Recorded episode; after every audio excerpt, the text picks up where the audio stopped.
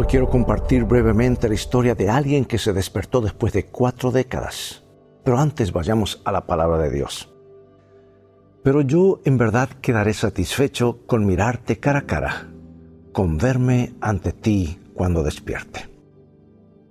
La historia es de Magda, quien tuvo una niñez feliz a principios del siglo XX. Le iba bien en la escuela secundaria, recibió honores como estudiante y como atleta. Pero en 1918, mientras trabajaba como secretaria, contrajo la enfermedad del sueño.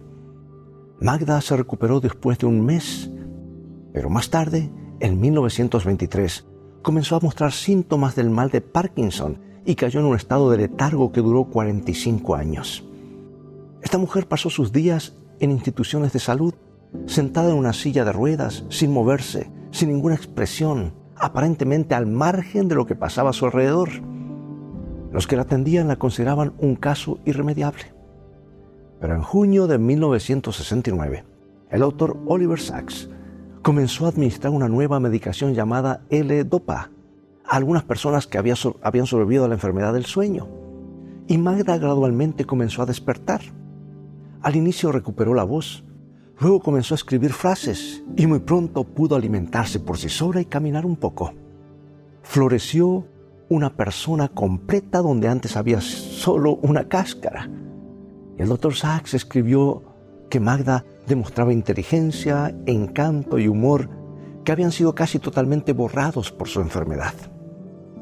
Magda recordaba su niñez feliz en Viena y hablaba con nostalgia de las excursiones de la escuela y las vacaciones familiares. Pero no permaneció atrapada en el pasado.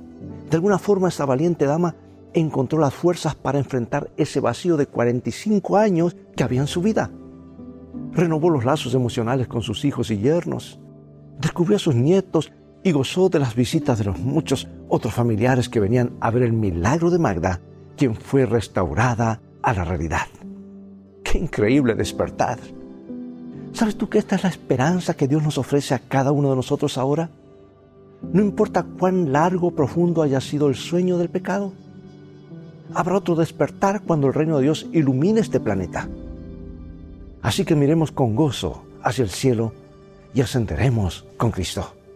No necesitamos permanecer atrapados en las tragedias de una vida en un mundo pecaminoso, incapaces de sortear ese vacío inimaginable entre la vida como la conocemos y, y la vida que Dios quiere darnos hoy. No nos despertaremos y de pronto nos veremos llenos de años, como sucede con los que despiertan de la enfermedad del sueño. Dice la Biblia que nos despertaremos y nos veremos jóvenes otra vez, con cuerpos nuevos, recreados, a semejanza del cuerpo resucitado de Cristo. Así que amigo amiga, coloca tu vida en las manos, con la firme seguridad, las manos de Dios, para que, ya sea que estemos vivos o que Dios nos llama al descanso, Dios nos va a despertar para ver el resplandor y el esplendor de su venida. Es una realidad. Dios lo dice y Él siempre dice la verdad.